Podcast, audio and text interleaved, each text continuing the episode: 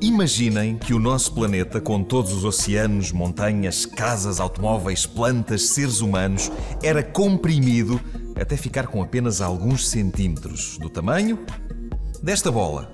Se isso acontecesse, teríamos criado um buraco negro. Então, um buraco negro é um objeto cuja massa está tão concentrada em si própria que nada no universo dele se aproxime, nem mesmo a luz lhe consegue escapar.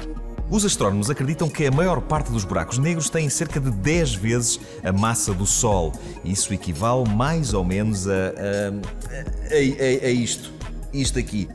Como a quantidade de massa é proporcional ao espaço que o objeto ocupa, um buraco negro assim teria cerca de 30 km de diâmetro, mais ou menos a distância entre Lisboa e Sintra.